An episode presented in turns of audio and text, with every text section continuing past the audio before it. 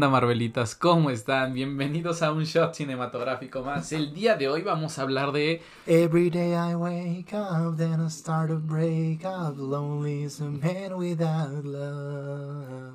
Sí, Moon Knight. Así es. Perdón. La última serie Les de- juro que no lo ensayamos, ¿eh? Nos quedó a la primera. Sí, quedó la primera. Qué emocionado estoy. Mi serie favorita de Disney. Para mí, La de- destronó de a. Daredevil. ¿Qué? Me gustó mucho. ¿Cómo que destronó a Daredevil? Nada, nada, nada destronó a Daredevil. Bueno, nada destronó a Daredevil. La Gracias. que le sigue a Daredevil. Eso sí, lo acepto. Muy bien, sí, es la serie que le sigue a Daredevil. Me gustó mucho Es la narrativa. buena. Qué bien abordaron el TID. Sí. Como, como lo platicamos en el episodio de, de Moon Knight, justamente, Sí. en el biográfico, de que a veces ni, ni, o sea, no hay contacto entre una identidad y otra. Lo que te Lo que sí no me gustó es que le, le llamaran personalidad. Un detallito ahí. Un detalle que ahí. yo dije, ok, Sí, sé. y Chelitas mejor es mejor, es mejor que Disney. ¿ok? le echamos más ganas que el guionista. Ahora, dato curioso. ¿Sabías que el guionista de Moon Knight es el mismo que el de Fantastic Four 2015? Ay, no me digas. ¿No sabías? ¿Cómo puede ser eso posible? Pero permíteme, permíteme. A este guionista le dieron libertad los, los productores. Mientras que a Fox se la controlaron. El guion original incluía a Doom, al Hombre Topo y creo que hasta Galactus. ¿En verdad? Sí, era, un- era un guion original precioso. Más desarrollo de personaje. Bueno, un Doom bien trabajado, pero el estudio le quitó todo eso. Ok, ok. Entonces, para mí sí me hace sentido. Mucha gente tuvo esa reacción. Ah, ¿cómo es posible? Bueno, es que hay que conocer el trasfondo. Las casas productoras a veces son muy impositivas. Entonces, lo escucharon aquí en Marvelitas y Chelitas. Mm, para empezar, ¿te gustó? Ujú. Sí, me encantó. Qué bueno. Me encantó. Pero ¿sabes qué fue algo, algo curioso me pasó? Que no sentía, o no sé si es porque estaba demasiado ocupado, pero no sentí esa misma como presión o ansiedad de verla pronto, a diferencia de los demás. Yo tampoco hasta que se estrenó fue como genial. Ya sé, o sea, sí, no sé, tal vez una o dos veces por semana me acordaba, ah, ya casi, ah, No, ya pero casi. episodio por episodio, pues, por ejemplo, esta es la única serie de las demás que no la vi ni, mi- ni, ni miércoles ni jueves, sino hubo veces que la llevé hasta sábado o domingo. No, yo sí. Lo primero que hacía el miércoles Era verla. era ver. Y mira que yo sí, ten- yo sí llegué a tener un lapso de tiempo que la puedo empezar, pero ¿qué crees que no la veía? No, yo sí me gustó mucho, no me decepcionó. Es, es buenísimo, o sea, es, solamente es un dato curioso, pues se me hizo extraño que Ahora, esa ah, reacción. ¿Cómo esos Marvelitas y Chelitas y no solamente hablaremos de la serie? Temporalmente, ¿en qué momento está ubicado de la cronología de el MCU? El 616, al parecer. Cuando menos, cuando menos después de Falcon and the Winter Soldier, que yo diría que es 2025. Ujú. creo yo, que está ubicada después, no sé si en el mismo año de Hawkeye o después de Hawkeye. Mm. Perdón, mismo año de Hawkeye 2025, Ujú. porque Hawkeye es Navidad 2025, a lo mejor es un poquito antes, porque no sabemos ni siquiera en qué época del año está, no hay ninguna fecha. Y es, y es algo muy curioso que es la única serie que fíjate no tiene ninguna conexión directa con el MCU, salvo una.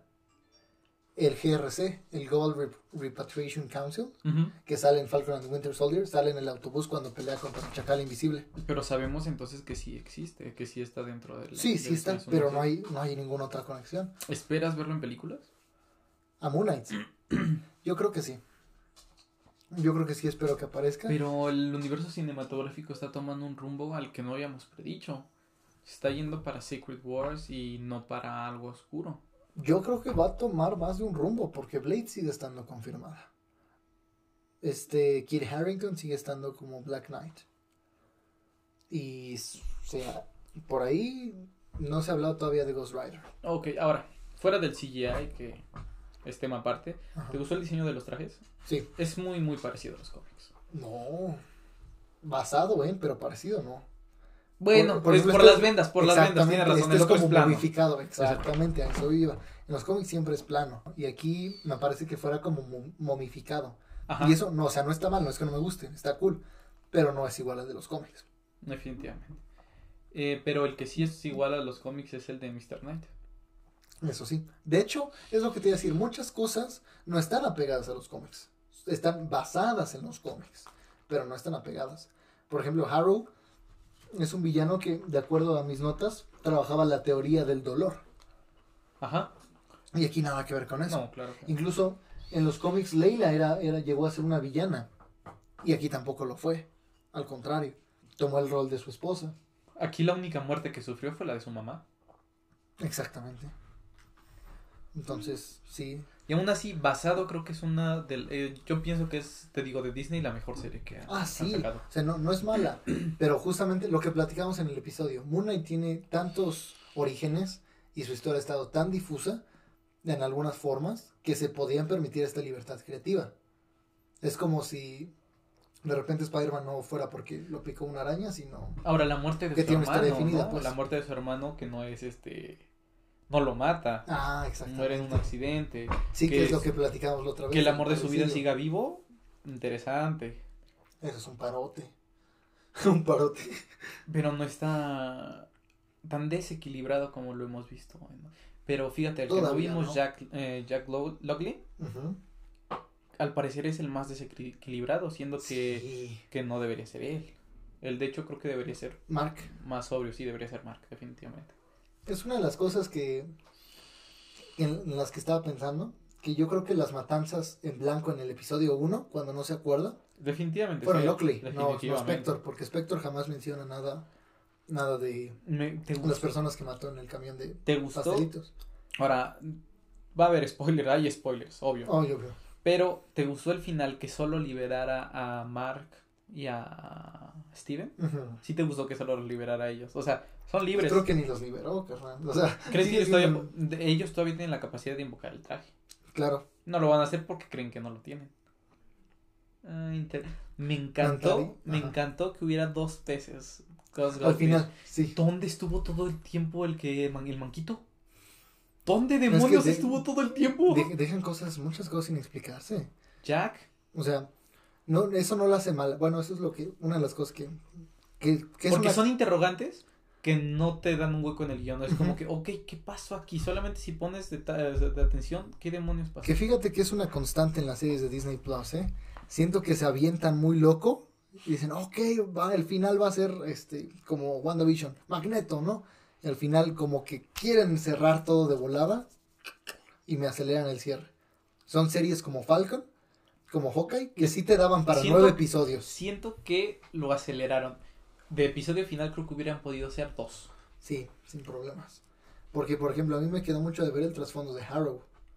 Harrow, ahorita, por conforme a lo que se entendió, está muerto. Lo, lo plomeó ya, eh, Jack Lockley. Pero me hubiera encantado ver cómo llegó a ser avatar de, de Khonshu, qué tanto sirvió en Khonshu y cómo dejó de serlo también. Cuál fue la liberación. Y ahora, cómo es que cambió a Khonshu por Amit. Definitivamente. Porque para mí Harrow fue un villano excelente. Fue un villano excelente, Harrow.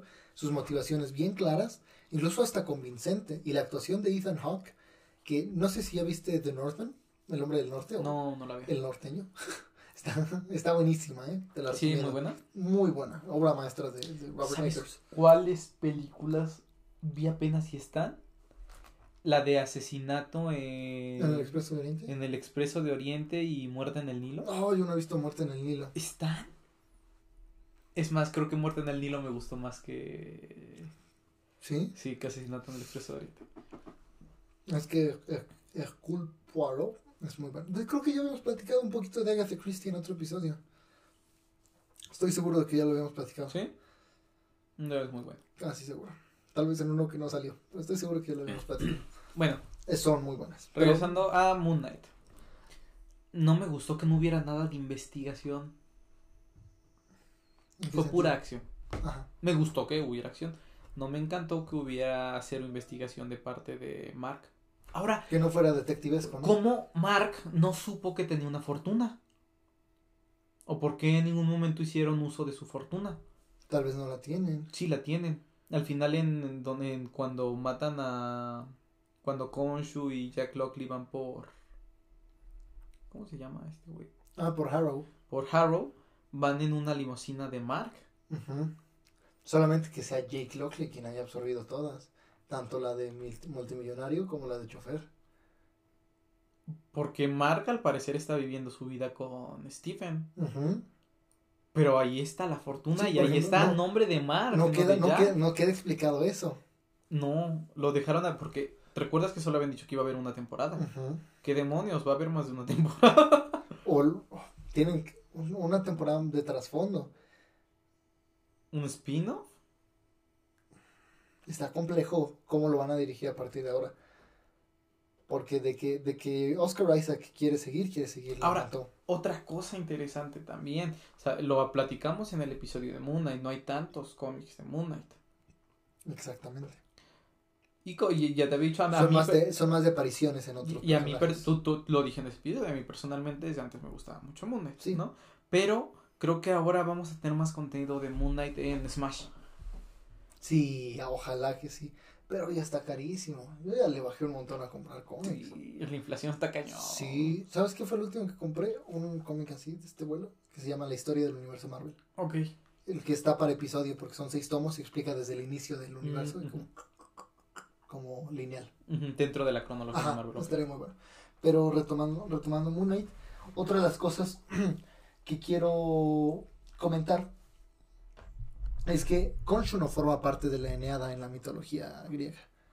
Perdón, la mitología egipcia. Y aquí se lo quieren meter como si formara parte de la No, Eneada. claro que no, no lo meten como la Eneada. Sí. Yo entendí que no, que era como aparte y la Eneada, digamos como, te lo planteo así. Khonshu es Loki, la Eneada es la TDA. Puede que haya Loki acá, pero cuando este comete un error, pues van sobre. Creo que fue lo mismo, era como un dios independiente Dios dentro secundario. de la, del, no, independiente dentro de la mitología egipcia. Tal y lo dejaron no como parte de la Eneada, así como en el Partenón eh, romano, como en el Olimpo griego. Hay dioses que forman parte del Olimpo, hay otros dioses que no. Que no. Creo que fue más bien por eh, lo manejaron así. Ahora, comentando, vamos a comentar por partes. Khonshu. Me decías que era tu personaje Me favorito. gustó mucho, mucho, mucho su manipulación, su, su esencia de no de dar todo. Parece que es bueno, parece que ayuda a Mark, pero en realidad solamente lo utiliza. Creo que es la esencia que debería tener un dios en, en el universo Marvel. Sí, y platicamos un poquito del lenguaje hace ratito. Me comentabas que tú creías que más bien los humanos habíamos aprendido de los dioses. Y creo que en el, can- en el caso de Khonshu, por el lenguaje que utiliza, siento que lo aprendió de sus avatares o del contacto con la raza humana. Mm, Porque... te voy a decir por qué pienso que no. Te voy a A decir cosa, cuál, cuál es mi teoría. Ajá. El origen del idioma lo crearon estos dioses, ¿no? No solo ellos, todos los dioses que pudiéramos tener dentro del universo Marvel, ¿no? Dioses como tal, no dioses como Thor, ujú. ¿ok?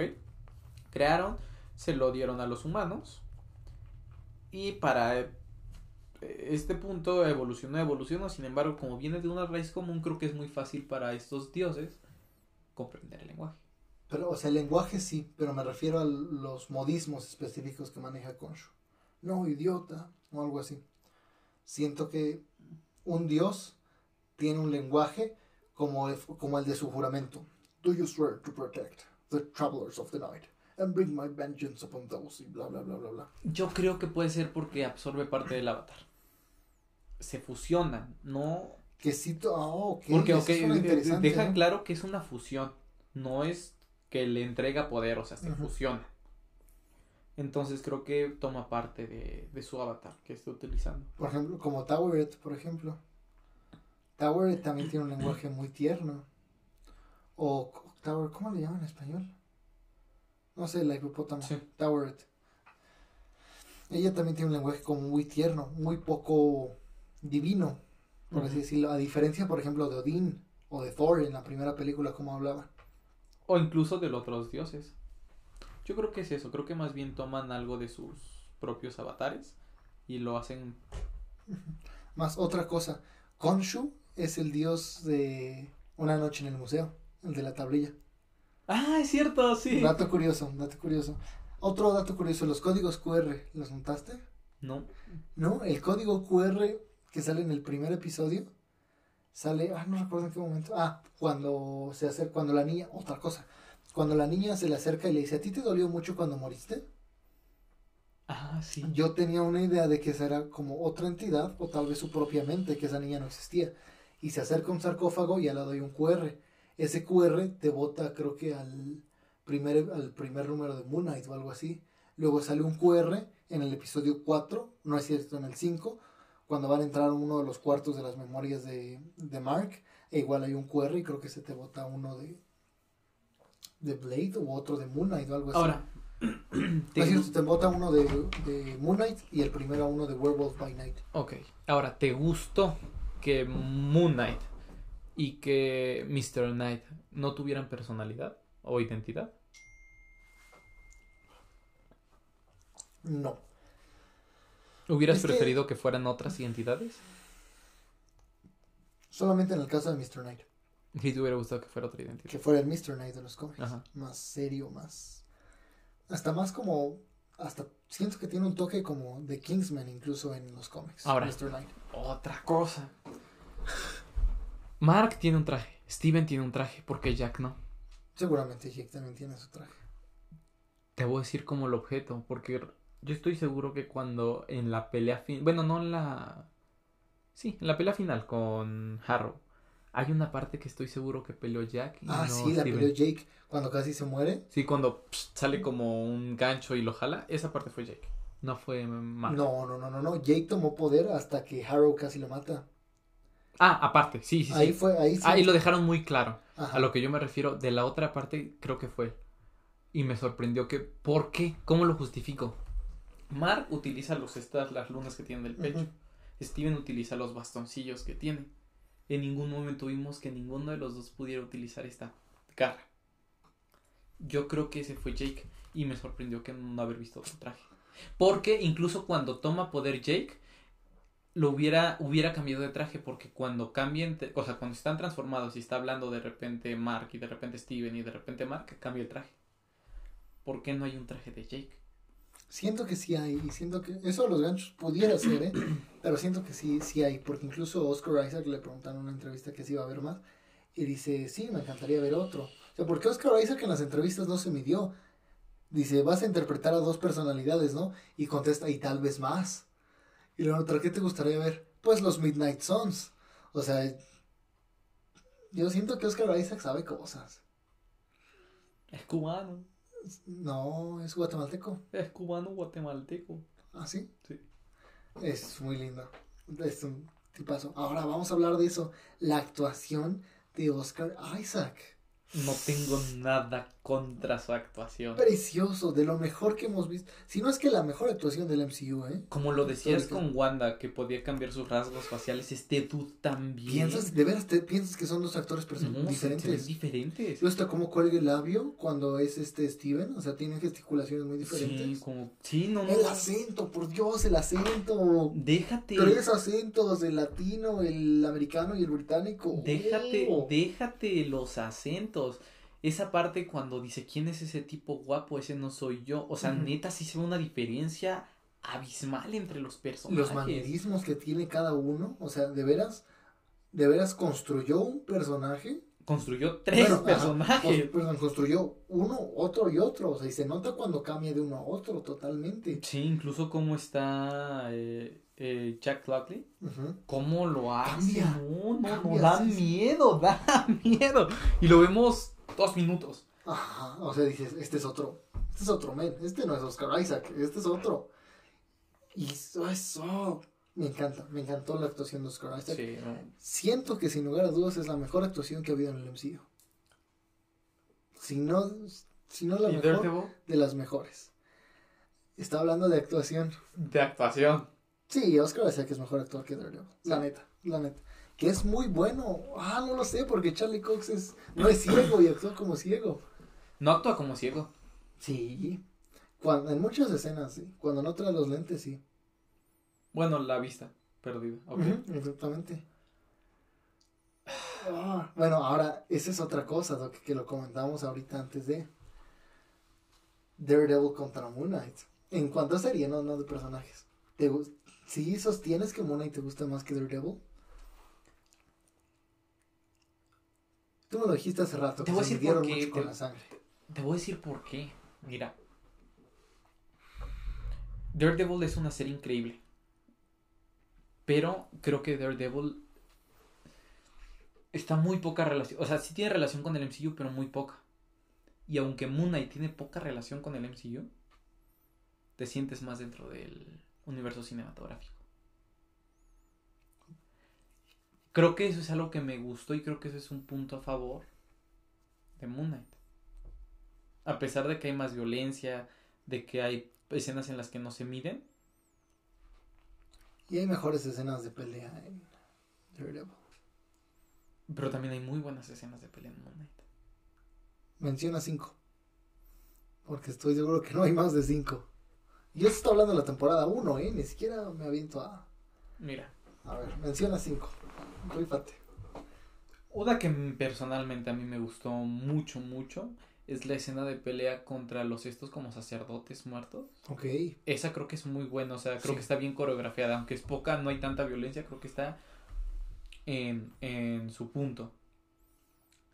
Cuando eh, lo poco que vemos, o sea, no es pelea, pero esa escena cuando salen, eh, cuando sale Moon Knight del baño y está golpeando al chacal, muy buena ¿Sabes qué pelea. otra es buena? Cuando huye del chacal, aunque insisto, no es de pelea, pero cómo corre, cómo salta entre Cómo edificios. salta entre edificios, cómo Esa le da con la esta, cae, lo empala. Sí, Es muy buena pelea también cuando están peleando eh, en las arenas. Cuando está Steven el barco? En el barco. eso no me gustó tanto, pero... A mí sí me creo que es muy, muy buena cuando dice sí puedo y empieza a pelear y pelea bien. Creo que es una buena escena de pelea. Creo que es también cuando van por a ver quién era el... ¿Dónde está el sarcófago? Para ver dónde está la tumba de Amit y todo eso. Cuando pelean juntos eh, Steven y esta... Ah, ¿Su esposa cómo se llama? Leila, Y Leila también está muy bien coreografiada esa, pe- esa pelea. es que... Ah, bueno, ahora vamos a platicar de Leila. Su actuación no me encantó. ¿Qué? La actuación de los ¿Qué? primeros dos capítulos en los que sale, la siento como... No sé, no me gustó tanto. Ve esa escena cuando le está diciendo Mark a Steven y, es- y Mark está hablando con Steven. Compara su actuación con la de Oscar Isaac. Ah, bueno, por favor, es que también no te pongas... Es- esa escena No, se, no. se, se ve muy disparejo, me explico. O sea, Sí, se claro. ve muy, muy disparejo. Es que es Oscar Isaac, por Dios. Puede compartir elenco con Anthony Hopkins y Jessica Chastain y los hace ver mal. Por Dios. Me, me, ah, me Sí, gustó sí, el sí. personaje, me gustó su actuación. Pero cómo la ponen junto a Oscar Isaac. Eh, eso sí, eh, tienes un buen punto ahí. eh, No había Hubiera habido un buen o un mejor, no se me ocurre ahorita en un momento alguno, pero creo que hubiera podido haber una actriz con más dotes actorales que hubiera podido quedar en el personaje. Que aún así, bueno, cuando esté en el manicomio y que trae su bombón, ay, qué bonito.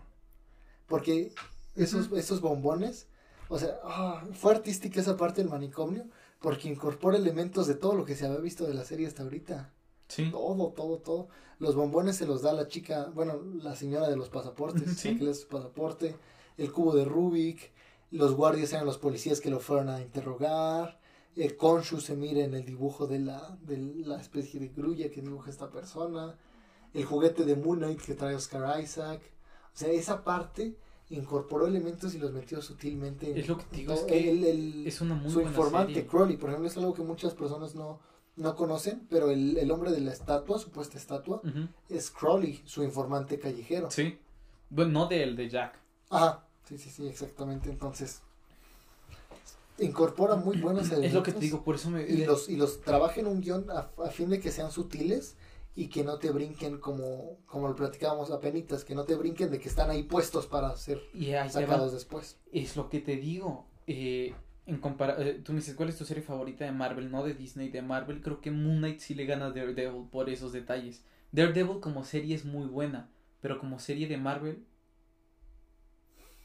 Sí, es que sí, como serie de... eh, bueno, eso sí. Parece un proyecto a veces hasta independiente. por eso cuando, Yo la revisité y es, y es artística. Daredevil es artística. por eso cuando me preguntas tu serie favorita de Marvel, no de Disney, Moon Knight. Pero Daredevil tiene mejores diálogos que Moon Knight. Pero es, un- es muy, es lo que te digo, es muy buena serie. Es muy artística, sí. puede ser, ¿eh? Tienes un, tienes un muy buen argumento. Como serie de Marvel. Ahora, hablemos incluso de, tú dices, es muy artístico Daredevil, sí, Moon Knight no es tan artístico, pero aún así ve esta escena cuando está, cuando Konshu está viendo los cielos del pasado. Oye, es Brutal, ¿eh? Brutal. Cuando están regresando, Sí, sí, sí, es muy, muy buena. precioso. Sí, esa escena. Esa escena que fue episodio 3, ¿no? Si mal no recuerdo. Sí, episodio 3. Ujú. Oh, precioso, me encantó. Por, por- o sea, no, te- no tiene nada que pedirle a Daredevil. Son dos series diferentes, lo que hablábamos, por ejemplo, con Eternal. Son dos estilos de serie Sí, diferentes. es un producto muy diferente. Pero no significa que uno sea mejor o peor que otro. Creo que, digo, compárala con WandaVision a Daredevil. Oye, no hay, no hay, no, hay punto de comparación. comparación. Compárala con Winter Soldier. Oye, tampoco. Hawkeye con incluso, Hawkeye, ¿no? Dios No hay punto de comparación. Pero con Moon Knight sí, hay, sí puede haber una comparación. Y están muy parejas como buenas series. Distintos tonos, sí, distintos Ton- tonos. tonos muy, muy distintos. Pero no le quita lo bueno. Daredevil es sumamente realista y Moon Knight es más místico todavía. Y eso es algo muy, muy bueno que incorporan, o sea, Y le dieron incorporaron ya clavo los lo dioses. místico. Lo místico en Marvel le dieron al clavo con, con Moon Knight. O sea, Sí. es Es más bueno. de varios planes, incluso va- varios planos, perdón, como el el jardín de los juncos, creo que sí se llama así, el jardín sí, de los juncos. O sea, y aparte del jardín de los juncos existe seguramente el Valhalla. O sea, hay varios lugares de descanso, por así llamarles, para los personajes. Y eso es algo que no me que no que hace sentido, porque un judío llegó a un cielo egipcio, ¿no?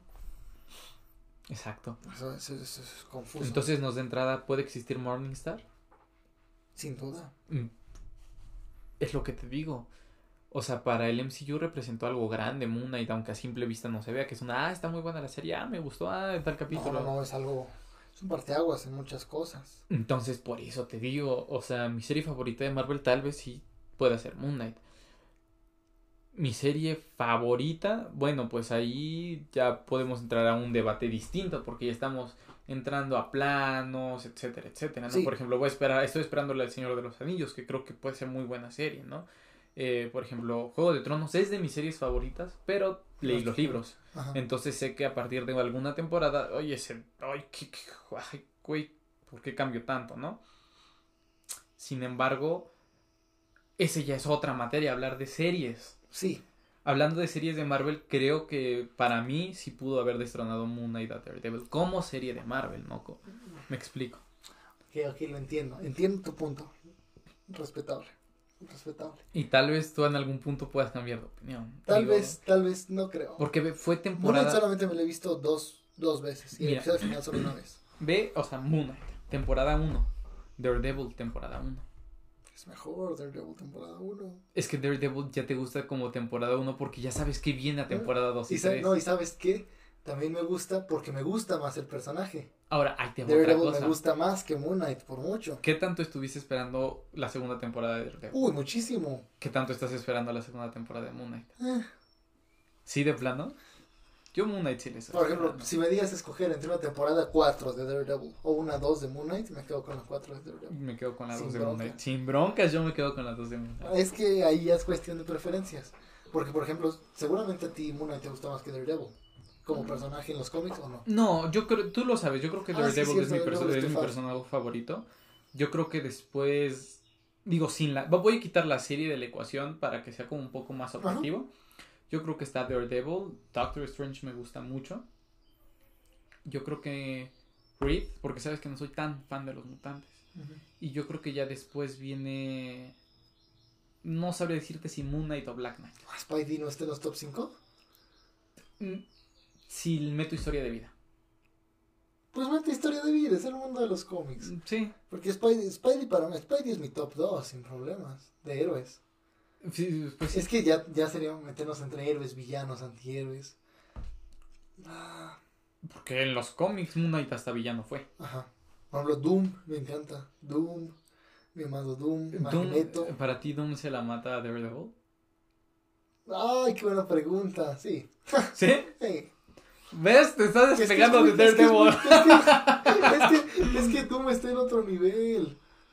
O sea, Y después de. Ahora, metiendo la serie en la ecuación. Moon Knight subió, cambió de nivel. Sí.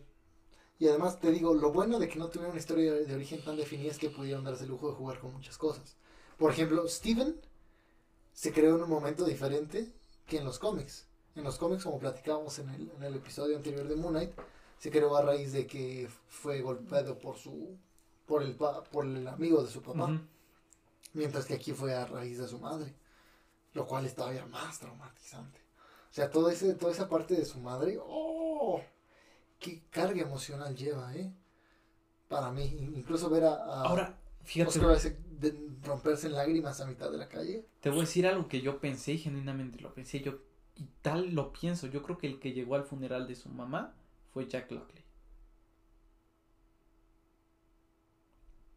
Piensa cómo iba vestido, piensa cómo estaba parado junto a un auto. No, porque eran los recuerdos de Mark. Eran los recuerdos de Mark. Pero quien lo llevó fue Jake. Nunca vimos Jack. cómo llegó ahí. Incluso tenía la, la cantimplora, no me acuerdo cómo se llama, para alcohol. Sí, sí. Y eso lo hemos visto en los cómics con quién. Con Lockley. Pero la característica de Lockley en los cómics siempre es la gorrita. La... Pero yo cuando lo vi, cómo estaba parado todo, es lo que dices, o sea, cómo actúa Oscar Isaac. Yo lo vi y dije, ah, oye, ¿es Mark? Después dije, ah, puede ser Jack Lockley, que aquí nos introduzcan a Jack Lockley. Pero parece que Mark no es consciente de Jack todavía. No. Por eso te digo que puede perfectamente ser. Si no está consciente de Jack, oye, ¿por qué no pudo ser? Pues se hubiera preguntado cómo llegué aquí. Cómo lo hace Steven.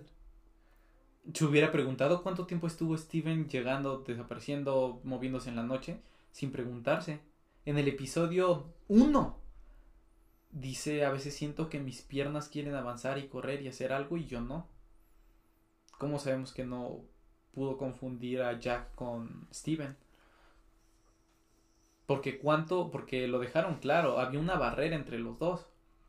¿Cuánto? No tenía ningún control Mark sobre Steven.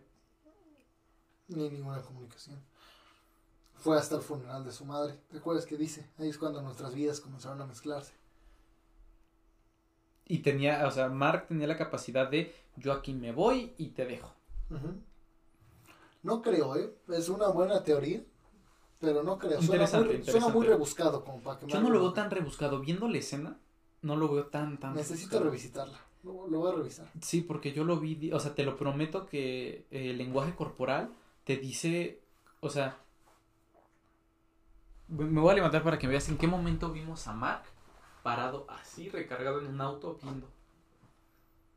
O sea, su lenguaje corporal es totalmente diferente. Pero no estaba así. Sí, después es cuando se pone y se para así en la calle. Y Estaría cuando se para, y interesante. cuan- cuando se para así en la calle y su papá lo ve, como que pum, llega Mark y se va. Cuando le dice que entre. Y después llega Stephen. Mm. No te digo que no. ¿No me dices que sí? No te digo que sí. Déjame meditarlo. Está muy- Está- por muy eso digo que, por esa eso digo que esa parte de muchas personalidades, de no saber realmente qué está pasando por parte, como que le da ese plus que como que me gusta un poco más que la serie Sí, de Daredevil. incluso leí un, un- un- no sé si un hilo o un tweet que decía que un chico le puso a su abuelo, que tiene TID, es el primer episodio, y que terminó llorando porque dice, sí, así se siente. Exactamente así como, como ellos lo, los, lo, yo lo siento. Y es algo que comentaba, no me acuerdo si, si Kevin Fish o el director, que comentaban que a lo largo de la serie te ibas a sentir tan confundido como el mismo Mark se sentiría. Y eso es algo que sí ocurre. Cuando esté en el manicomio, totalmente te sientes confundido. Oh, No sabes qué demonios está pasando. Sí, sí, sí. De Estamos hecho, yo- hablando del quinto episodio, cuarto y quinto episodio. Yo llegué a pensar que Konshu era el que los había puesto ahí. O sea, como que de alguna manera para salvarlos, los había puesto ahí. Mm, una O sea, como, no, no como Avatar, sino como Dios, que los hubiera aislado, darles un... Puede ser, ¿eh? Porque finalmente, o sea, conforme se, como se interpreta, sí murieron. Se murió Mark. Pero si te das cuenta, cuando regresan al cuerpo, el cuerpo está herido, no muerto. No, sí estaba muerto. No, estaba herido y te voy a justificar por qué. Porque se levanta, si hubiera estado, bueno, está en el agua, ¿no? Se levanta y se empieza a tocar el pecho. De que todavía está, digamos, el efecto de la bala, ¿sí me explico? O sea, como que todavía está sufriendo por lo de la bala y todavía no ha matado el cuerpo, está como... Y entonces llega este Konshu y con el traje y cae la bala. Pero su cuerpo sigue sufriendo. Y su cuerpo yo hubiera tenido, digo como médico, si su, tu cuerpo yo hubiera tenido un daño permanente, hubiera estado inmóvil, ¿me explico? O sea, hubi- hubiera regresado como a la conciencia, pero yo pienso que hubiera estado más bien como muerto. Entonces, eh, en ese momento como que yo dije, o sea, ya con la explicación, pero como que sí llega a pensar Konshu como antes de que murieran totalmente, como dejó en stand-by su cuerpo y mandó las mentes a Pero otro Konshu en, este, en ese momento ya estaba en el, en el Us- Ushabit. Sí, sí, sí. Entonces, por eso te digo como que... Pero me, es lo que me gusta de la serie, como que te da así cositas. Te da suficiente como para que te hagas tú tus propias ideas. tus ¿no? ideas, tus teorías y después te dicen, no, pues acuérdate que él estaba en el Ushabit y esto era esta cosa y no. Pero me gustó. Me gustó todo eso de la serie. Y vas la serie y ya tienes una idea de lo que va a pasar en el próximo capítulo y tienes idea de que Mark y Steven ya lograron la balanza, ya van a salir y- Mm, Llega Jake. Y ya en esa parte yo dije, va a llegar Jake y los va a salvar. Y ya con los tres corazones ya va a estar la balanza completa y no. Steven se queda en, en se las arenas. entre ellos dos. Y Y se la pregunta es dónde estaba Jake si es que murieron las dos conciencias. Por eso digo que es una serie excelente. Si lo ves desde ese punto, es una muy buena serie. Sí, no, y te ne- necesitas más. Lo que comentábamos, no- ya no me acuerdo si lo comentamos ya en grabación o no, pero me queda mucho a deber del, del antecedente de Harrow.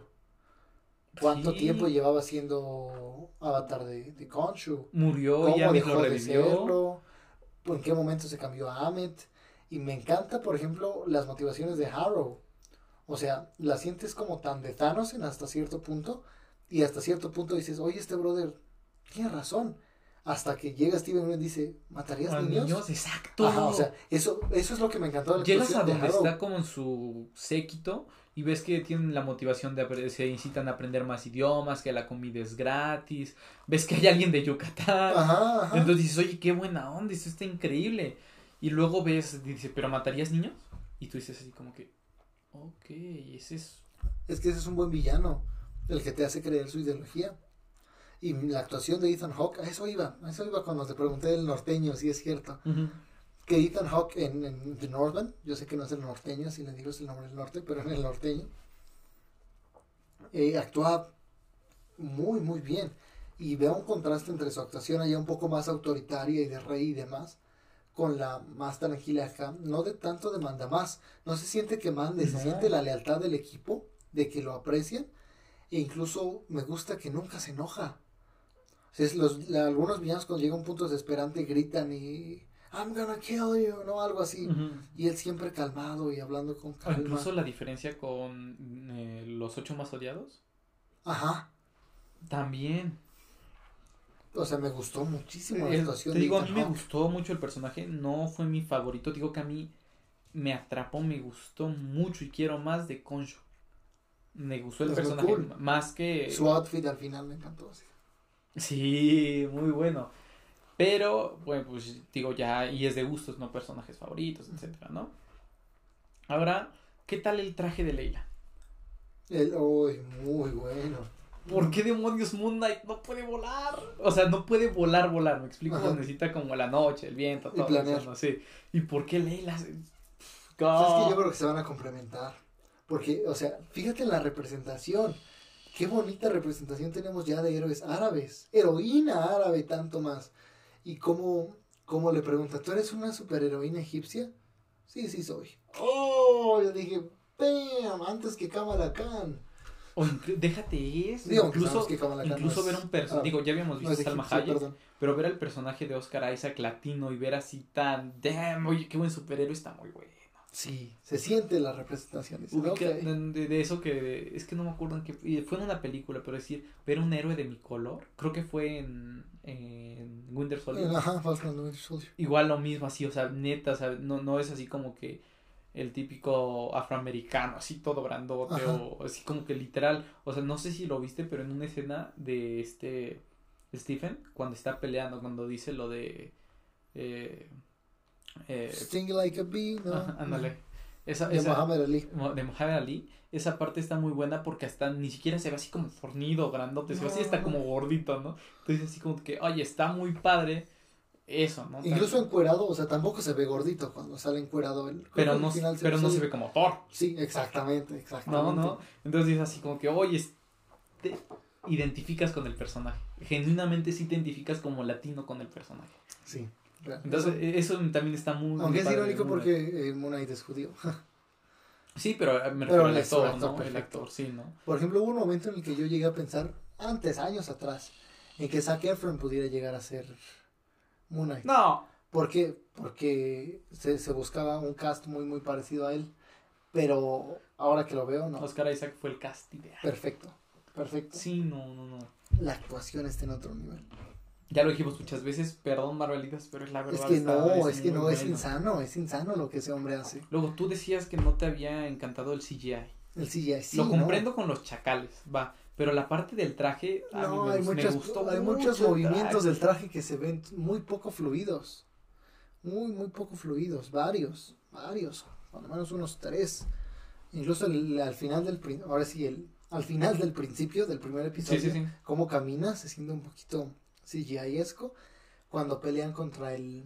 Pero ni siquiera estoy seguro que eso sea CGI, amigo. No, claro que CGI. El traje, el traje. El traje CGI. Me queda de ver. Y otra cosita que no me terminó de encantar fue la voz.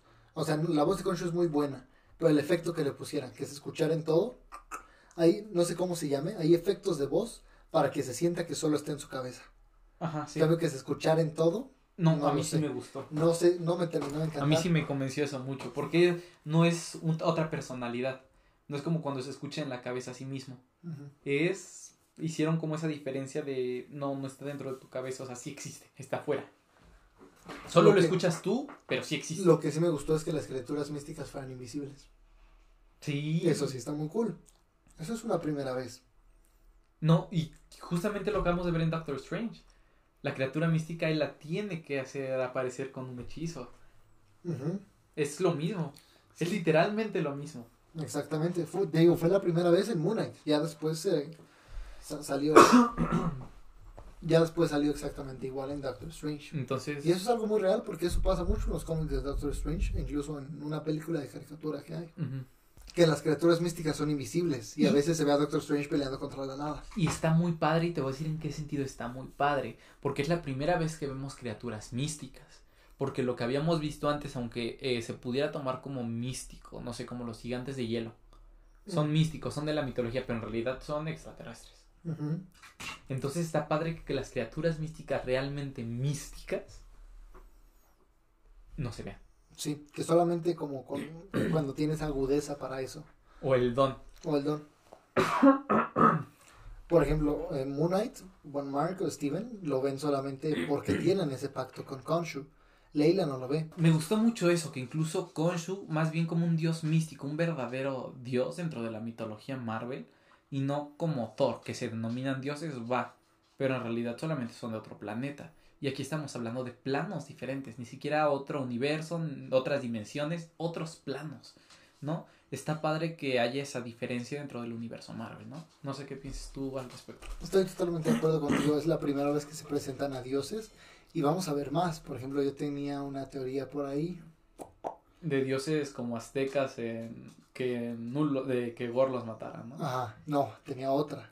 Bueno, la, la, la- leí también un hilo, un, un hilo, no me acuerdo si en Facebook o en Twitter, pero leí un hilo y de ahí dije, ok, tiene sentido que Basti, diosa egipcia, haya sido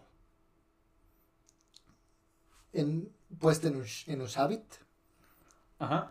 y que ahora para Wakanda Forever la tuvieran que liberar para que les dieran nuevamente las flores que crean a la pantera negra. Porque recuerda que solamente quedó una, la que le pusieron a T'Challa. Es cierto. Entonces, de ahí se pudiera conectar la mitología egipcia con, Con más universo Marvel. ajá, con Wakanda. Ahora, no sé si viste este pequeño detalle, ahorita me acordé. Que sale el hipopótamo en peluche desde el Sí, capítulo sí, sí, 12. sí, sí, sí, está bueno. ¡ah! se- sí, se ve como, como peluche de miniso. Yo dije, yo quiero uno, quiero uno de esos. no, no, no. Y si pones atención, se ven más dioses egipcios en otra caja. Igual en peluches, ¿no? ¿Te Pero imaginas un peluche de Amit? un peluche de concho. peluche de Concho. Quiero. ¿Sabes qué? Hay que pedirle, así es cierto, no hemos hablado de nuestros patrocinadores, una player- playerita de Concho. ¿Sabes qué estaría muy padre a los patrocinadores? Una playerita de Mr. Knight. O sea, como el traje de Mr. Knight en playera. Ah, no, estaría bonito. A mí, a mí me parecería lindo Sí, eso. quieres sí. luego chico.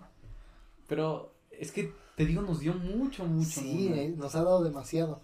Y lo único que le critico es que el final ya se siente como atropellado. Apresurado, ¿no? Ajá, Sí, como sí, ya, sí, ya, ya, totalmente. ya nos quedamos. Kevin Fish nada más nos dio seis episodios, cámara. En corto. En, en corto resucita de entre los muertos. En corto, Aprende a en volar. corto aprende a volar. Sí, sí, sí. Más no vimos cuánto tiempo llevaba ya Mark siendo Moon Knight, qué tanta experiencia tenía. Siento que nos faltaron todavía muchas escenas de pelea con Moon Knight. Muchas. Ahora, algo que te había dicho fuera de cámaras. ¿Qué onda con Leila? Está medio mensa. ¿A qué voy? Se supone. No lo dijiste así fuera de cámaras. Pero bueno. No lo dijiste ni cerca, ni siquiera dijiste mensa. A ver, elabora. Voy. Se supone que pudo rastrear el teléfono de Mark. Ajá. Se supone que sabe de tecnología. Se supone que está metido con todo esto del Interpol, de CIA, todo esto, ¿no? Se, se entiende, se da por entendido. Como por qué no sabría que Mark está involucrado con lo de su papá. Yo sé lo que no entiendo. Mató antes. Más bien, ya estaba con Leila. Cuando, bueno, lo mató. Cuando Bushman mató a su papá. Exacto. Y si no estaba con Leila, mínimo sabría quién es. Mínimo debió leer el expediente. No, sí estaba con Leila. Estoy seguro que estaba con Leila.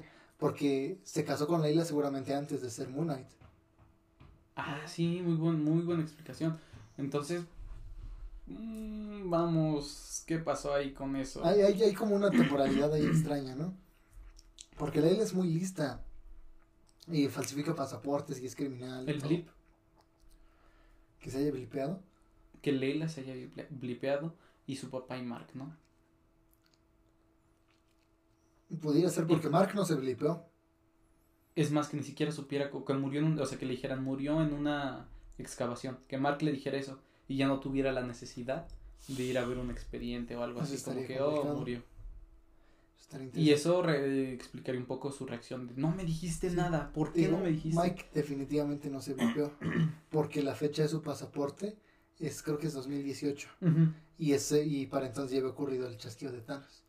Entonces, O Mark, acabamos de encontrar un error. Mark- no, Mark No, yo tampoco creo que se haya No, blipeado. Mark, Mark no se blipeó definitivamente. Digo, imagínate que esa expedición haya sucedido hubiera en el estado blip. bueno. Sí, que justamente hubiera sido a razón de no tener más que más que perder. Justamente ella perdió a Leila en el blip, todo eso. Porque sí, sí mencionan a Bushman. Y otra cosa que no me gustó es que no saliera Bushman. Sí, a mí tampoco. Lo estado- mencionan. Ajá, Tal vez un bien. personaje enemigo futuro. Mm. Porque sí nos explica después qué pasó con él. Que tal vez al ser espíritu, bueno, una especie de vengador, de espíritu de venganza, pues no, no, de, no de Avengers, sino que vengara, tal vez que lo fuera a matar inmediatamente. Sería. Sí. mm, no Porque sé. menciona vari- varios lugares, ¿no? Menciona Dubai, Nueva York. ¿Y qué otro menciona? No me acuerdo. Pero sí. Puede ser que, que ahí haya explicación para lo de Bushman. Ahora, ¿te gustó que la pelea final gigantesca entre Amit y Khonshu? Yo siento como que... Estuvo muy X. Ajá, y se me hizo además como un toque ya muy infantil para una serie que estaba más... Estaba un poquito más Te proyectada. voy a decir qué es lo que me gustó de dentro de eso. Fue que hubiera una marcada diferencia entre los poderes de Amit y de Konshu. Ok. Porque Konshu se podía mover como un fantasma, no sé. Me gustó eso que, o sea, si hubiera como una... Diferentes estilos de pelea acoplados a sus poderes. Pero al final, en, en teoría, sí gana, le ganó a Amit. Es lo que no tiene sentido. Le clavó su propio. ¿Qué es un.? ¿Qué tan inmortales son los dioses? ah, Eso es lo que. ¿Qué voy. tan fuertes o qué tan Eso es, algo que, eso es algo que se va a definitivamente en Thor. Pero es lo que te digo, y si no son dioses, son autodenominados dioses. Pero entonces, ¿qué dioses va a matar Gore? Debe haber. Por ejemplo, en el tráiler de Love and Thunder. Se ve Zeus. Zeus, interpretado por Russell Crowe. Entonces Zeus no es un dios dios. ¿Me explico? O sea, es la clasificación entre los mismos dioses. Exactamente. Porque se deduzco que no, que los encerraban porque no los podían matar. Si Khonshu hubiera podido, hubiera matado a Amit. Y establecen que la única forma de matarlos es cuando están en su avatar. En su avatar. O sea, cuando están dentro del avatar, ni siquiera puedes matar al avatar y si Khonshu está afuera no hay problema.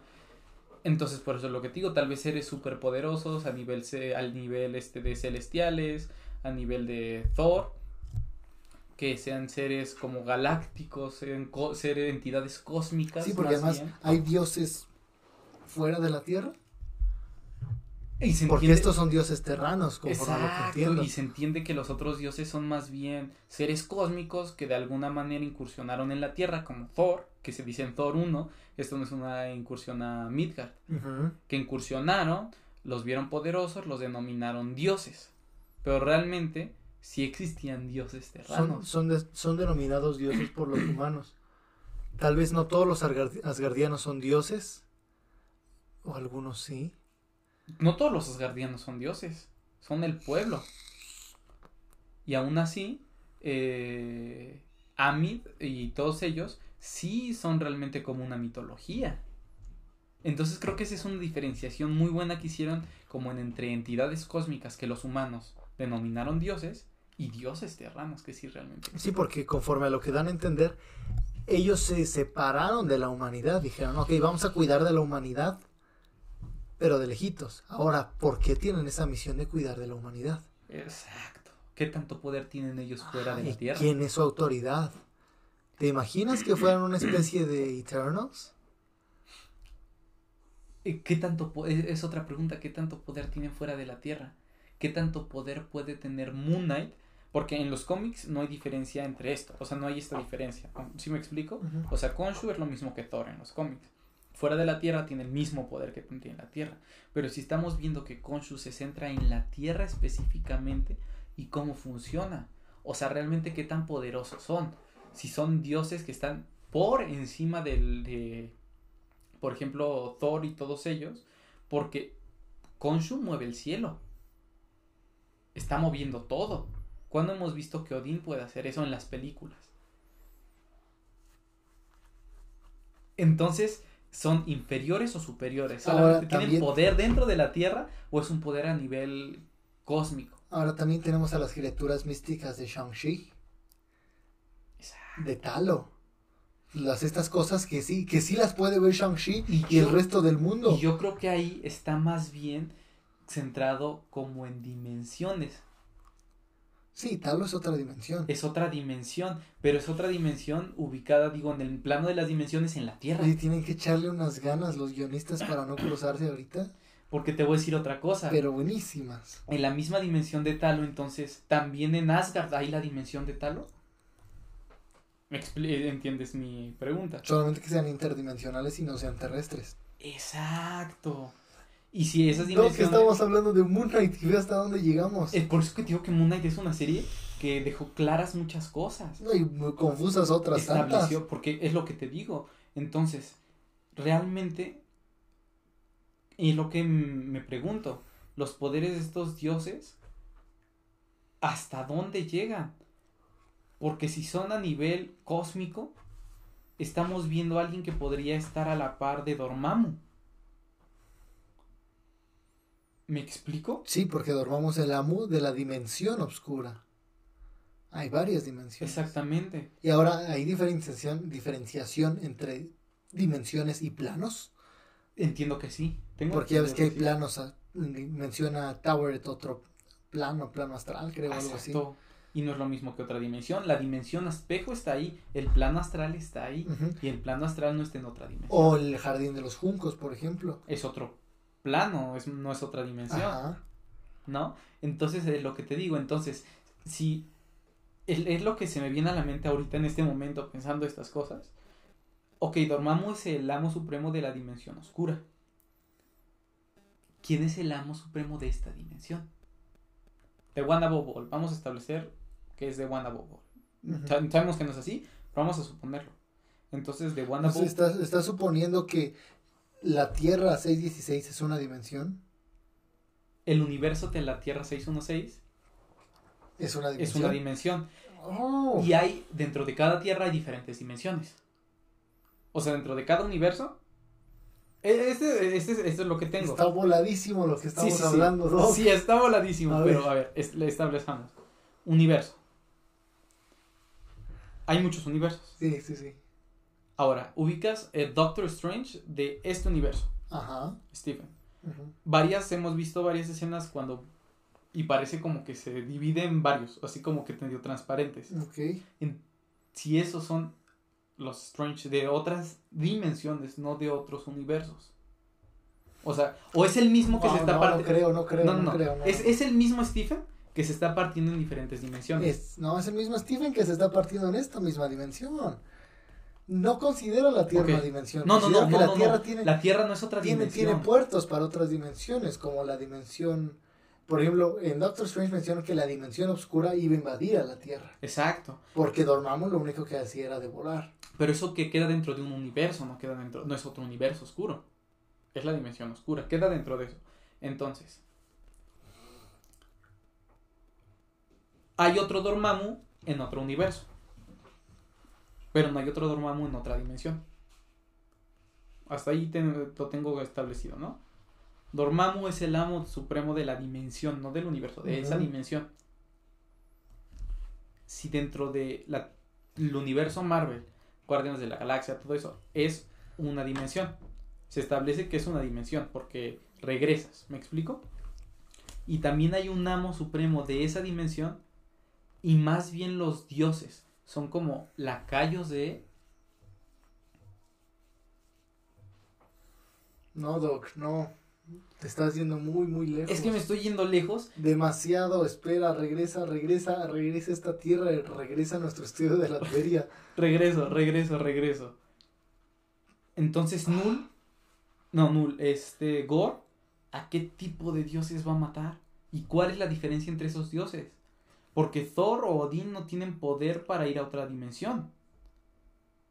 Pero en los cómics, Gore sí odia a Thor y al resto de los dioses. Incluso Pero a ese seguramente va a aparecer Hércules. A ese tipo de dioses. Si Khonshu no se aparece con Gore, no deja que lo vean, Gore lo puede matar. Pues es el carnicero de los dioses. Ha, Pero ha qué adquirido poder de dioses. Pero ¿qué tipo de dioses? La necroespada. Pero ¿qué tipo de dioses? Si consideramos que Thor es el dios del trueno, o más recientemente, en números más recientes, ¿no? El dios de los martillos. Es un dios denominado por sí mismo, o denominado por terranos. Y Khonshu está olvidado. O sea, ya no hay nadie que Pero Odín sí le dice que es dios a Thor. Pero qué, o sea, a lo que yo me refiero, ¿qué tipo de dios? Porque, ok, Thor puede invocar truenos donde sea.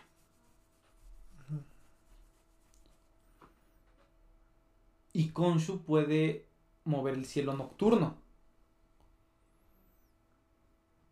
Pero si se va a otro planeta, ¿puede mover ese cielo nocturno?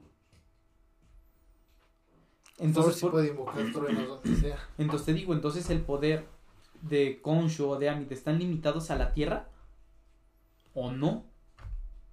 Porque ahí te va.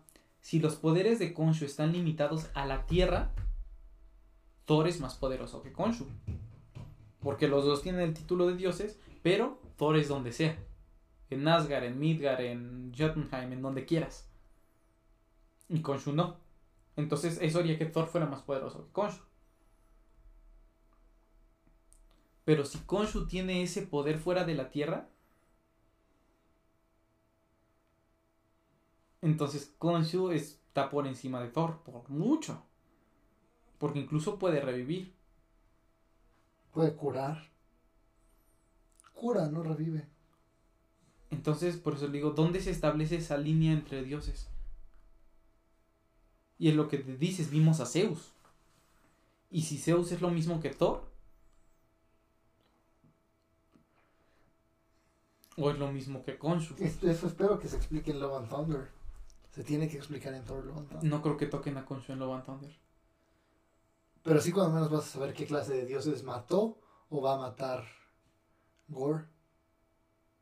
Supongamos que mata al, a los dioses del Olimpo y a los dioses de Asgard. Vamos a suponer. ¿Cuáles dioses de Asgard ya no hay? Exacto. Y porque murieron. Pero entonces si murieron, los de la Tierra no pueden morir. Por eso están encerrados. Doc, ¿Ves? ¿Ves el problema que representa esto?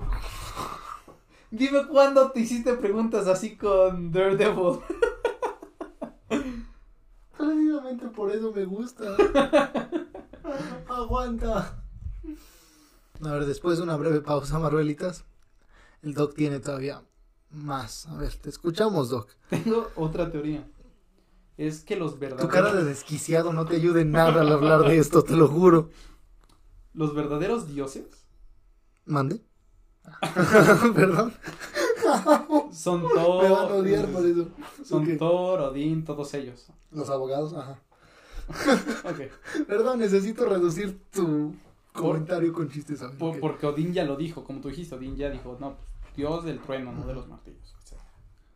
Entonces estoy pensando que Khonshu y todos ellos no son dioses, son más bien seres como místicos, no tanto cósmicos, sino como místicos.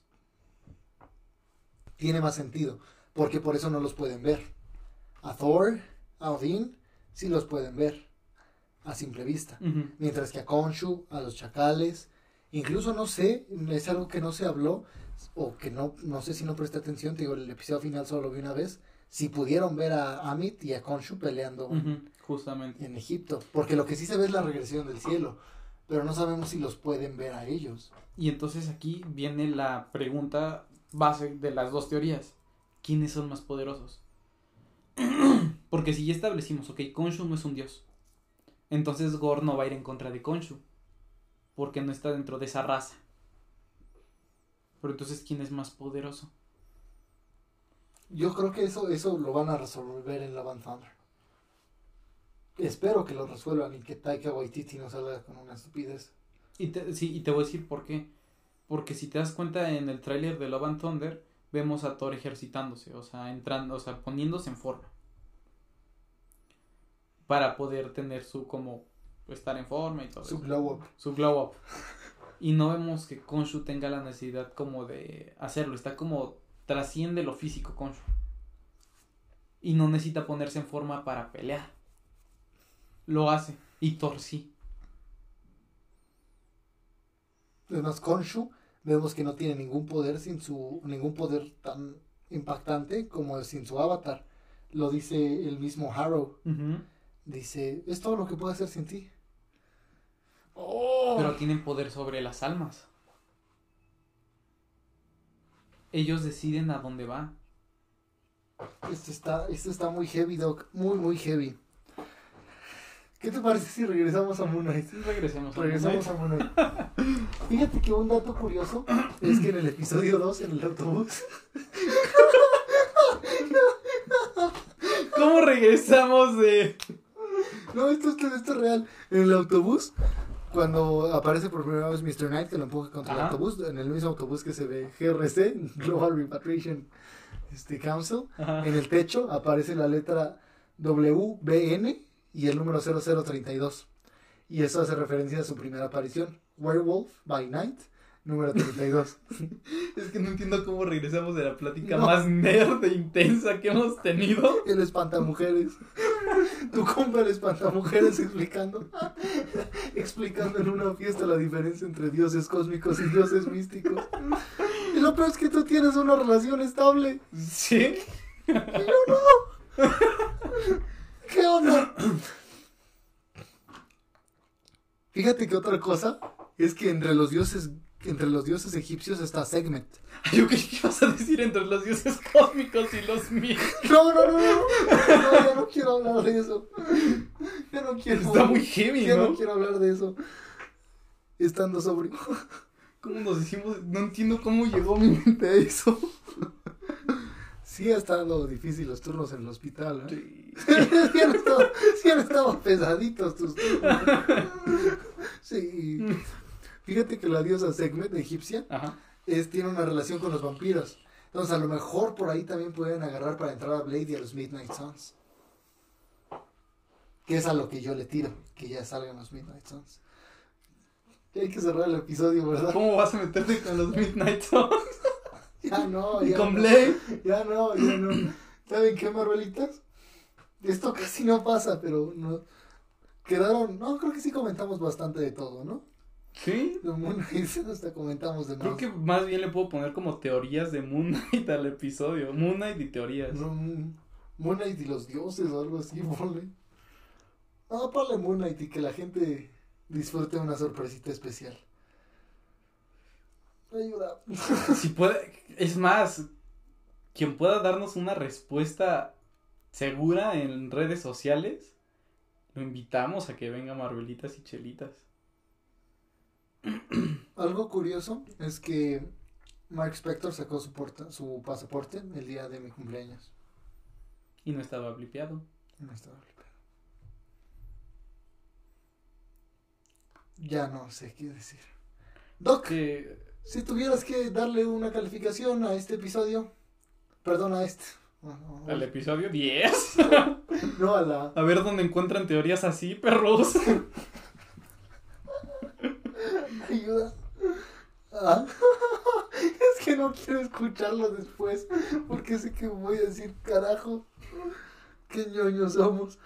Ah, fíjate que sentí que Mr. Knight se parece mucho a Deadpool, cuando me dio tantito, pero muy poderoso. Doc, estoy checando mis notas con todo lo que tengo y ya no sé qué más comentar. Oye, la brújula de. El escarabajo brújula. Ah, está cool. Ah, por ejemplo, en, en el episodio 4, cuando está en el manicomio, hay una, una señora, Donna, su jefa, está abrazando un escarabajo de peluche. Mm. Otro detalle bonito. ¿Cómo en este episodio se ven bien marcadas nuestras personalidades, no? Todos los datos concretos. Sí, sí, Y yo, no, no, pero espérate, easy, easy. Sí, pues es que yo tomo notas. Por eso tomo notas. Se acabaron las. Ayuda. Doc, del 1 al 10 en chelitas, ¿cuántas le pones? Después de este episodio, 10. 10 chelitas. Una y Me acabo, me, acabo, me acabo de dar cuenta que hay mucho más de lo que creía. Sí. Tengo que ver esta serie otra vez. Yo le voy a poner 9.5, ¿va? Porque sí es muy bueno, es un Porque me confundí. Porque es, es- es- es un producto que se sostiene por sí mismo. Y tiene, tiene un guion. Y sostiene la mitad del universo y nos quita la mitad del universo. Leemos, yo creo que, ¿saben qué, Marvelitas? Les quedamos a deber las preguntas que nos mandaron. Las leemos en el otro episodio. Sí, porque si eran preguntas, preguntas de Sí. tener que responder con Sí, ya, ya teorías. estamos medio malitos. Y esta fue la opinión cinematográfica que yo creo que nadie nos pidió jamás. ni tú, ni yo, ni nadie. Nadie. Ayuda. Bien dispuestos ahorita. No, estuvo muy. ¿Por qué te gustó la serie? Sí, que sí, sé sí, qué. andamos. ¿Y ahora quién va a matar? Pero Sigor, o sea, haz la diferenciación. Eh, Dios del trueno, Dios de las mentiras, pero un Dios de las mentiras que ya no miente, ¿cuál es su poder? ¿Ahora va a matar a Silvi también o no? Pareces Jaime Maussan, carnal, pareces Jaime ¿Qué te Maussan.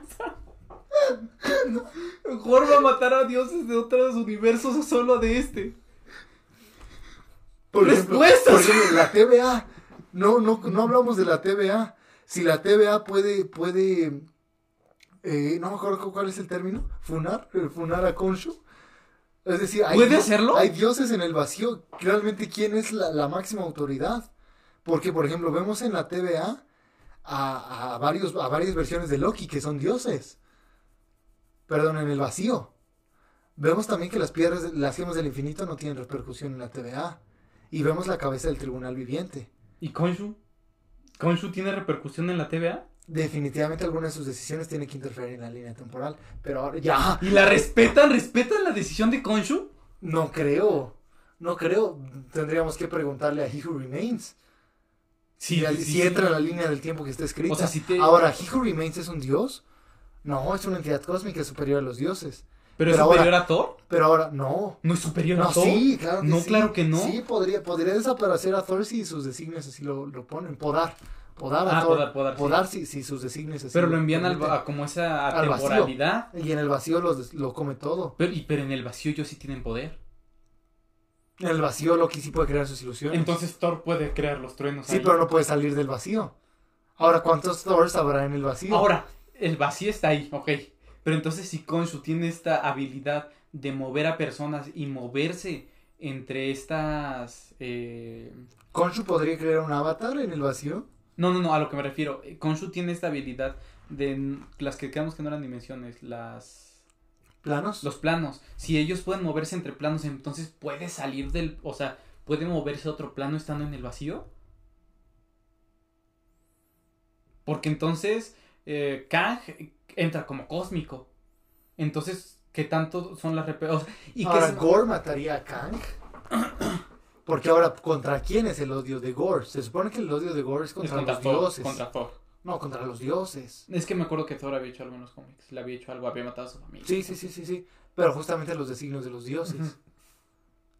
Porque Ahora- ahora, es, es como algo antisistémico. De odio al sistema porque Pero espérate, los dioses ahí hacen lo que quieren cosa. cuando quieran. Muy es- similar a lo que hace Simo con los soldados del invierno. Pero ya establecimos esto, que solamente quien los dioses místicos los ven, solamente quien los quieren ver. Entonces, Kang puede ver a los dioses o solamente ve las repercusiones por parte de sus avatares. O sea, Moon Knight interviene, pero los otros avatares no intervienen. Entonces, Kang está consciente de lo que está haciendo Konshu y todos los demás. Debe estar. O no lo está. Más bien ya no lo está porque O nunca lo. O sea, lo murió. o- pero nunca lo estuvo. Me explico a, a- a esto que me refiero que nunca lo estuvo. Nunca estuvo consciente. Sí, de que yo lo que- insisto, yo insisto en que He Who Remains es la más grande autoridad actualmente. Ya presentada. Pero es lo que te digo. ¿Qué tan consciente está él de Konshu? Porque, ok, ve a Moon Knight y ve que tiene poderes, ¿no? Ok, es magia. Asumo, él asume que es magia. Así como Doctor Strange, magia. Pero si realmente ve solamente lo que está haciendo Stephen y no lo que está diciendo Konshu. Yo creo que sí está al tanto. Yo creo que sí estuvo al tanto en algún momento porque recuerda, Pero es que He Who Remains también. He Who Remains no es una entidad, también, es un también, ex- también existió en el tiempo de Egipto. Incluso hay una mochila. Ya, ¿cómo no te lo mencioné antes? Acuérdate, ¿recuerdas en el episodio 3, creo? Cuando Khonshu le dice acércalo al vacío, ¿no saltará?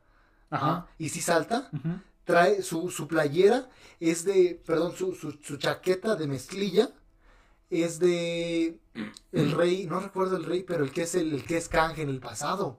Trae ese diseño, es decir, hay una referencia a Kang.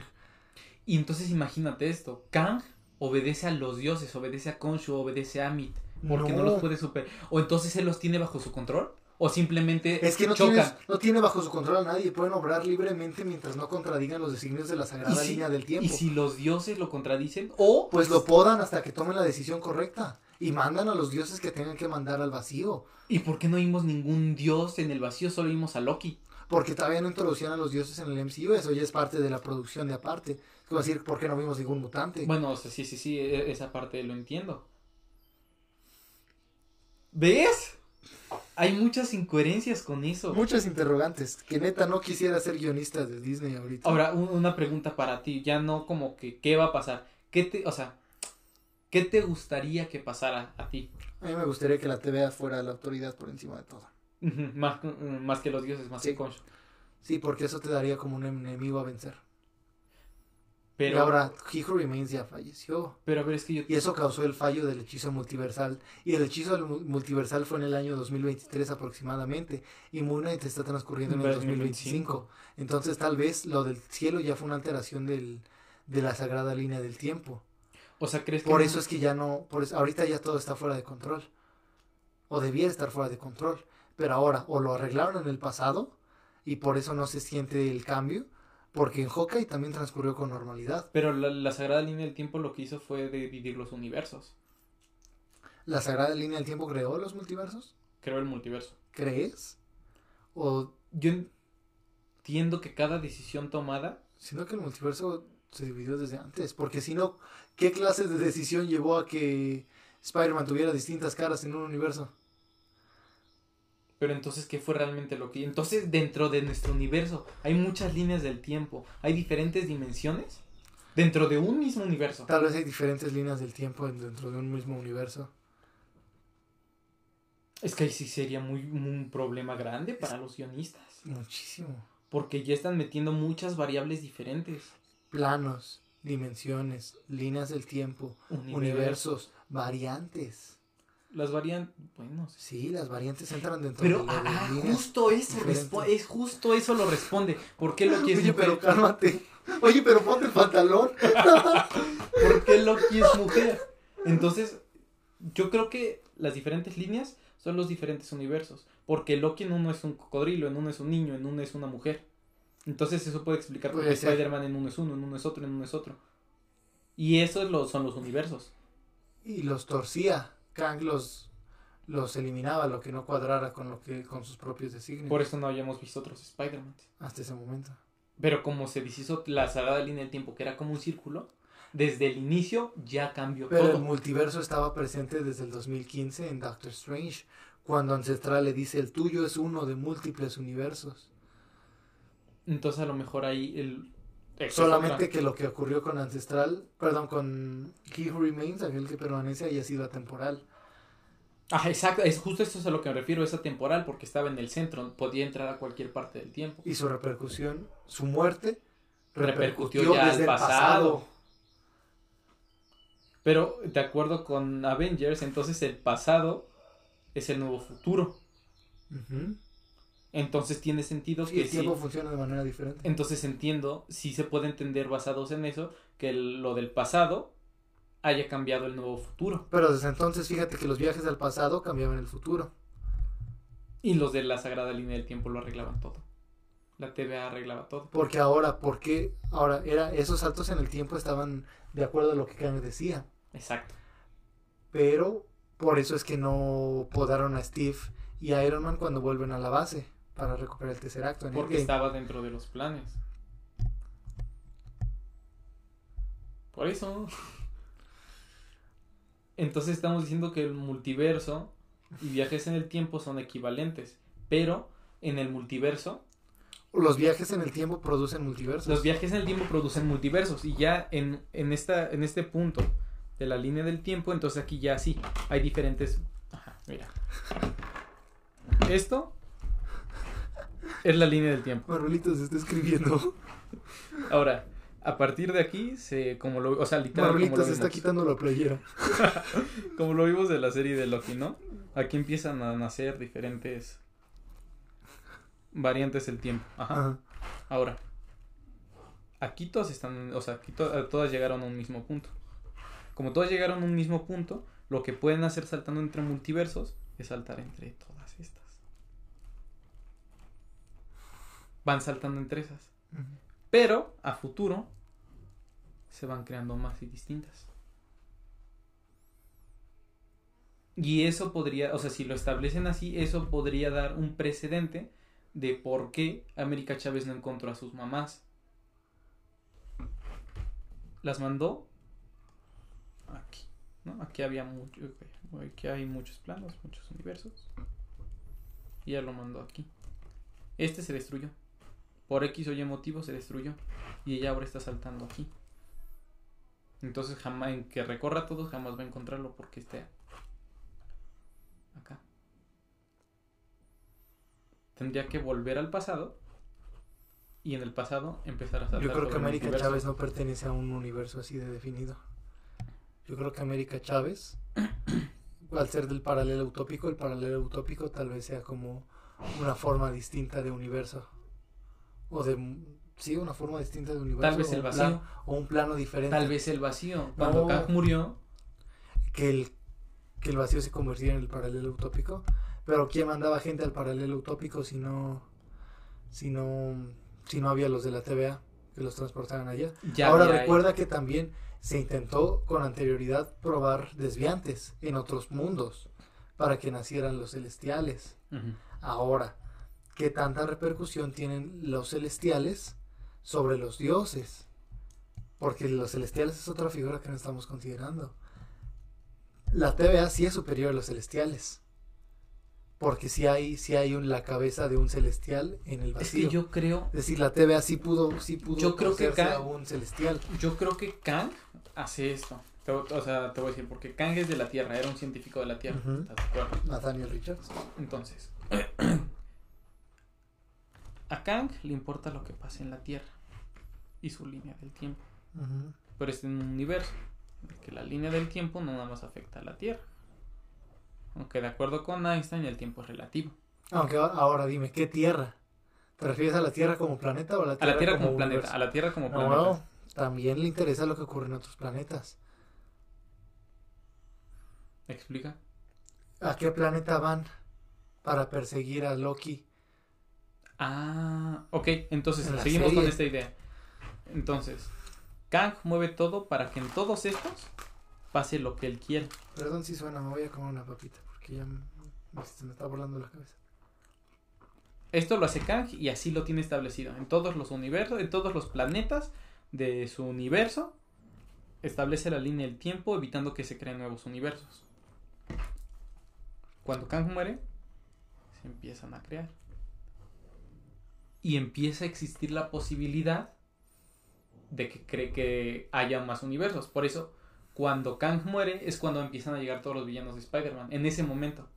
Porque en ese momento se empezaron a crear los otros Además, universos. ahora considera que hay, hay distintos tipos de incursiones. Por ejemplo, el buitre va a la tierra de Morbius y Venom vino acá. Sí. Entonces, no hay un Venom acá en el MCU, pero sí hay allá. Pero ¿sabes qué lo hubiera evitado? Kang. Kang hubiera evitado que Venom se quedara, que hubiera esa desviación ya dentro de esta misma línea.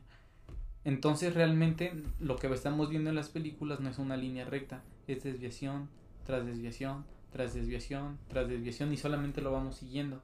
Pero en realidad, con todo esto, yo creo que cuando se mueven entre universos, se mueven así, no se mueven así. Además, acuérdate que Kang, perdón, sí, sí, sí, que Kang dijo que el sacrificio, bueno, le explicaron a Loki que el sacrificio que hizo Tony, el viajar en el tiempo, Tony, todo estaba destinado a ocurrir. Sin embargo, claramente lo vimos en la Tierra 838, Doctor Strange in the Multiverse of Madness, no es Tony quien chasquea, ni siquiera chasquean, Exacto. sino que vencen a Thanos en Titán.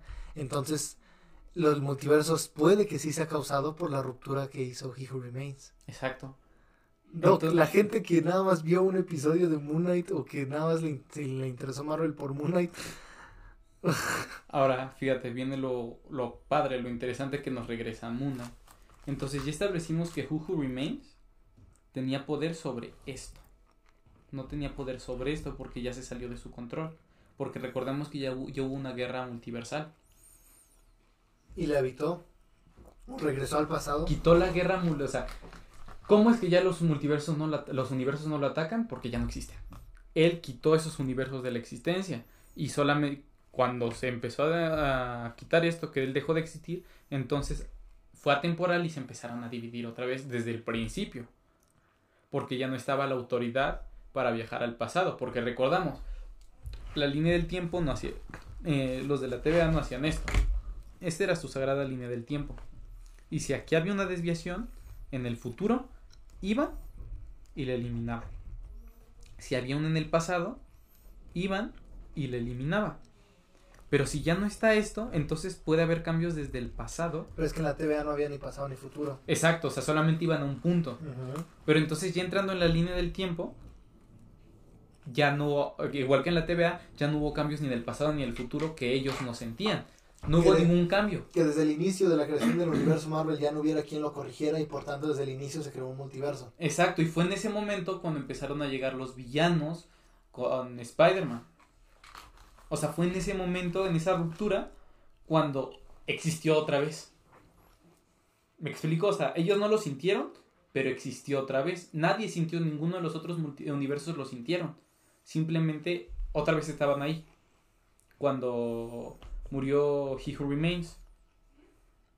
Entonces, ahorita ya no hay nadie, ni la TV, la TVA, no hay nadie que tenga el poder para controlarlo. Ni siquiera Kang, porque ahora Kang lo que puede hacer, como ya no tiene el control sobre una sola línea y puede ir eliminando otras, hay por cada una hay un Kang. Y el Kang de aquí solamente se puede mover. O sea, ¿crees que ya hay más de un He Who Remains? Ya no es He Who Remains, ya es Kang. Y ya solamente se puede mover sobre su propia línea del tiempo. Pero otro factor que no consideramos, el reino cuántico. El reino cuántico fue lo que sirvió para viajar en el tiempo. Y yo creo que ¿En eso el mismo- reino cuántico estará ubicada la TVA? Yo creo que sí. Y ahora, ¿el reino cuántico es uno solo o hay un reino cuántico para cada universo?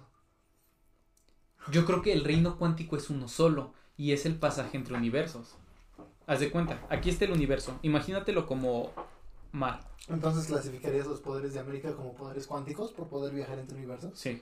Ahora que América Chávez sea un producto del desastre de Kang, que por eso solo haya una de ellas, También porque lo es el único pasaje. Sí. ¡Oh, Doc! Ya no puedo Mira, más. mira, ve. ¿Cuánto tiempo lleva este Pon episodio? atención en esto, pon atención en esto. Marvelitas, imagínense una alberca. El reino cuántico es todo lo que está pasando abajo de la alberca. Ajá. Ahora, de- tú estás abajo de la alberca ok. y arriba de ti hay diferentes pelotas. ¿Abajo de la alberca en el agua o abajo de la alberca? No, en el agua, sumergido en el agua. Ok. Ajá. Entonces, si tú quieres llegar de este punto del tiempo a este punto del tiempo, no puedes saltar de esta pelota a esta pelota sin pasar por estas. Sin embargo, si te metes por abajo del agua, puedes nadar y llegar aquí, a esta pelota. Esto es el reino cuántico. Dejas el tiempo atrás para poder salir en el punto que quieras salir. Entonces sí, el poder más grande en Marvel es el poder cuántico. Porque el poder de Konshu está aquí. Y no puede moverse ni hacia acá ni hacia acá. Pero el poder de América Chávez puede estar en donde ella quiere estar. Sí, creo que el problema es que lo estamos viendo bidimensional y en realidad es tridimensional. Es Entre tridimensional. tierras y además en esas tierras, ¿qué espacio temporal hay? O sea, la Tierra 838, Ujú. pero en el año 1500, por ejemplo. O por ejemplo el universo de Spider, ay no me acuerdo. Que Spider es de Entiendo, en- entiendo lo que dices, o sea, no solamente hay un eje, hay dos. Y el tiempo es este. Puedes viajar a una tierra, pero a una tierra, ¿en qué momento del espacio-tiempo de esa tierra? Por ejemplo, América solo puede viajar entre tierras, pero no puede viajar al pasado de la Tierra 616, por ejemplo. Yo creo que sí puede. Bueno, cuando controle sus poderes. ¿crees Cuando controla esos... po- Porque te- recordamos que ya no controla sus poderes. Entonces, ¿qué es más fácil para ti? ¿Tenemos una viajera en el tiempo entonces? Yo creo que los viajes entre universos se reducen a ¿O que el paralelo tiempo. utópico esté en el reino cuántico? Es lo que te estoy diciendo desde hace rato. No. ¿Sí? No. El paralelo utópico y la TDA están en el reino cuántico. Por eso están fuera de tiempo y espacio. Te digo, ya están abajo de la alberca. Entonces lo que puede hacer esta América Chávez es, América Chávez está viendo hacia allá. Entonces puede avanzar hacia allá. O sea, crea sus portales hacia allá y avanza hacia allá. Pero también existe la posibilidad de viajar hacia allá. Pero ella solo ve hacia allá, ¿me explico? Sus poderes están enfocados a hacer esto, aunque también se puede hacer esto. ¿América puede volver al pasado? Si se girara de alguna manera y No, descubriera cómo no hacerlo, que podría moverse ya. puedan viajar al pasado. Nos meten, los meten en un problemón. Es que es lo Porque que... ahora, ahora ya tienes un Deus Ex Máquina que puede hacerlo todo. En- Por eso te estoy diciendo. Es esto. Aquí, estas son las dimensiones. Este es el tiempo. De aquí van saliendo muchas.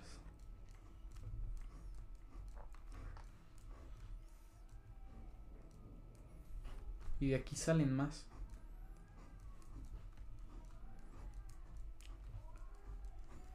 Y así. Y se van eliminando, estas se eliminan, y salen de aquí dos, y después esta se elimina y de aquí salen tres. Me explico. Ella solamente puede viajar aquí. Que es donde se van creando, o sea, donde están los diferentes universos. Pero no puede viajar así. Solamente puede viajar así. Ese es el poder de América Chávez. Lo que hizo Tony fue crear un GPS para viajar así. Y ubicarse en donde quiere. Y lo pudo hacer porque en ese momento solo había una línea del tiempo. Entonces él no tenía que atinar si llegar acá, en este punto y acá. Él solamente tenía que atinar en dónde llegar aquí. Tenía que saber a dónde quería ir. Es decir, fue, fue volvemos a la, a la conclusión, fue hasta el momento en el que asesinan a He Who Remains, en el momento en el que se crean los, los multiversos. Es el momento en que se crea el multiverso. Y el poder de América es saltar así. Y no tiene Así. repercusiones reales en el MCU porque es la única línea que existía. No por, tiene- eso no, por eso no se siente el cambio ahí. Ajá, exacto. Por eso no se siente el cambio como, ok, esta es la línea que existía. Sin embargo, los multiversos se crearon desde antes. Ya las decisiones que se tomen en ese momento ya no crean un multiverso. Porque, por ejemplo, considera cómo regresó este, el. Capitán América la gema a Bormir. Los que se crearon, ya se crearon a partir de la línea principal o de la que se mantuvo mucho tiempo. Pero a partir de los otros, ya se van creando más. Entonces América lo que puedes hacer es saltar entre todos esos, pero no afecta su línea del tiempo. Afecta entre qué universo va saltando.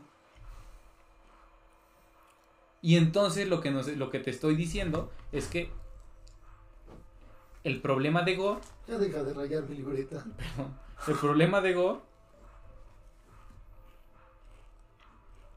va a estar centrado aquí.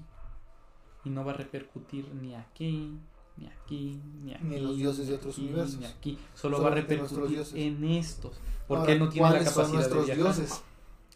Thor, Odín, Eh, Hércules. Por lo que vimos en la serie, por lo que sabemos a quién puede matar, entonces es eh, Thor, Ahora, ¿no Odín, considerará a los Hércules. a The Eternals dioses? Porque los humanos sí los consideramos dioses. Ella, que es la representación de Quetzalcoatl. Ahora, ¿hay Quetzalcoatl o es solo ella? Entonces eso nos lleva. Entonces a lo mejor los egipcios son los únicos.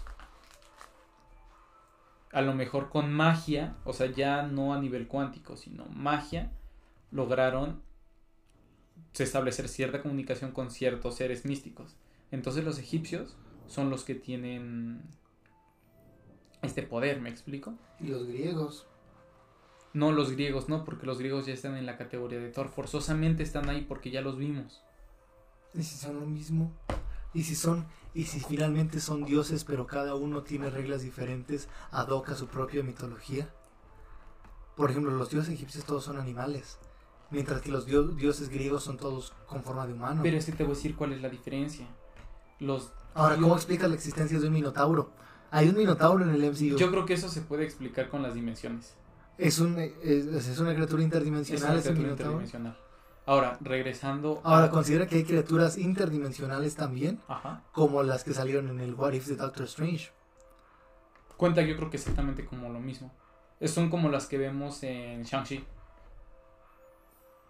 Son criaturas interdimensionales. Es decir, que Rintra, el Minotauro, haya venido de alguna otra dimensión como Talo. Exacto. Ahora, pero cuando hablamos de eso, ya hablamos tiempo. Ya hablamos de eh, universos. Estas son las dimensiones.